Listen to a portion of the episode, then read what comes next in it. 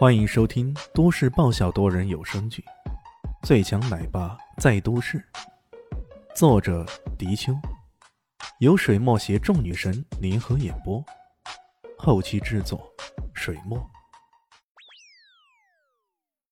第六百八十八集，一下手便不容情了，吴奇拳、混元神爪轮番使出，空气中充斥着噼噼啪啪之声。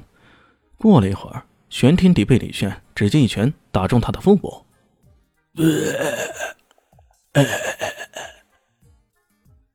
玄天帝弯着腰，一阵干咳，从肚子里面吐出一堆黄水。在那一堆黄水看起来似乎没什么，但是定睛看时，却发现这之中竟然爬动着一条条红色的小虫子。这些小虫子一开始很小很小，但是见风就长。很快就变得有小拇指大小了，这可是真的太可怕了。李现本想细看那是什么东西啊，不过这时候玄天敌开始反扑过来，那边那年轻人又惊声叫起来：“不好了，他们又冲过来了，又冲过来了！”刚刚被打得东倒西歪的僵尸群，现在又像敢死队一样疯狂的围过来，看来此地不宜久留啊。李现想了想。随即一个飞踢，将冲过来的玄天敌给踢倒，然后顺手抄起那具僵尸。不是开玩笑，他真的像是鲁智深抄起他的禅杖那样，抄起了两个人。随后以人为武器开路，一轮乒乒乓乓的乱打，再度杀出一条血路来。当年轻人被缠住的时候，他也重新折返回来，一记人杖又撂倒两个，将年轻人拯救出来了，一路冲杀。终于杀出重围，再跑出了一会儿，终于看到严一龙他们前来接应。不愧是江湖儿女啊！这些人的动作相当快捷。不过短短的半小时左右，他们已经赶了过来，在路口筑建起了栅栏。当那群僵尸冲过来的时候，被栅栏给挡住，只能一个个嗷嗷的吼叫起来。严一龙看到那边越来越多的僵尸冲撞过来，不禁头上冒着汗了。他看到李炫。将一具僵尸给逮了出来，连忙跑过来问道：“呃，李先生，这到底是怎么回事？这这真的是僵尸吗？”李炫摇了摇头：“我觉得应该不是僵尸。”什么？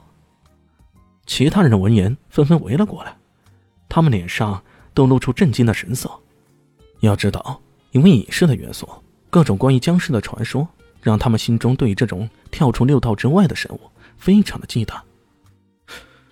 你为什么说他们不是真正的僵尸？严一龙惊讶的问道。你听听他们的心跳，探探他们的呼吸，感受一下他们的体温，看着跟常人有什么区别？李炫如此说道。严一龙半信半疑的按照他的说法去做了，果然，无论是心跳。呼吸还是体温，都跟平常人没有区别，唯一有区别的就是他们的意识有一种被人操控的感觉。这难道是一种集体催眠吗？年轻人有些困惑了。那他们之中被咬了的人为什么会变成这个模样？这是符合僵尸最合理的推论，也正是他们面对最可怕的一种情况。这种僵尸的病毒。有着瘟疫般的传染性，在极短的时间内就会传染开来，让其他人也遭到同样被控制。李炫摇了摇头：“啊，这也是我相当困惑的一件事儿。不过放心，我们很快会解决这个问题的。”他脑海里突然闪过一丝亮光，刚刚将玄天敌一拳打得呕吐的情形突然冒了出来，莫非是那些虫子？他猛然醒悟过来。拿住严一龙问道：“你们养蛊有没有一种蛊虫能够操控人的意识？”严一龙愣了愣，失声道：“你觉得这是一种蛊毒？”“对呀，怎么之前自己一直没想到呢？只有很大的可能性啊！”旁边的年轻人抢着说道：“啊，有有的，有一种叫噬魂蛊的蛊毒，能够控制人的意识，让人失去自我意识。”不过，不过什么呀？众人追问道。不过，这种养蛊的方法已经失传了。年轻人耸了耸肩，如此说道：“失传了，不代表就永久消失啊。我看这件事儿十有八九跟这种噬魂蛊有关系啊。”李迅若有所思。最后掌握这种蛊的人是谁？已经失传了很久了吗？李炫又问道。那那倒不是很久，就是上一代的玄洞圣女。玄洞圣女，那是什么东西啊？李炫突然觉得，在这种偏僻的地方，这些稀奇古怪的东西还真的是特别特别多。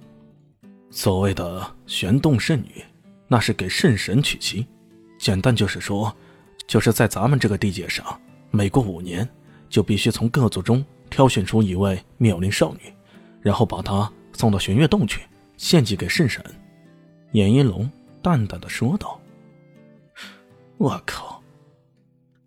李现不禁在心中大骂起来，这种做法。跟之前课文里面学过的西门豹之眼有什么区别？只不过西门豹遇到的是所谓的给河神娶妻，而这边则是什么跟圣神娶妻。可人家西门豹是两千多年前的事儿啊，你们这是也实在太封闭落后了吧？这种陈规旧俗不是早应该被废除了吗？大家好，我是豆豆猫的耳朵。在剧中，我饰演的是萧灵溪的表妹唐艺贤。本集播讲完毕，感谢您的收听。感兴趣别忘了加个关注，我在下集等你哦。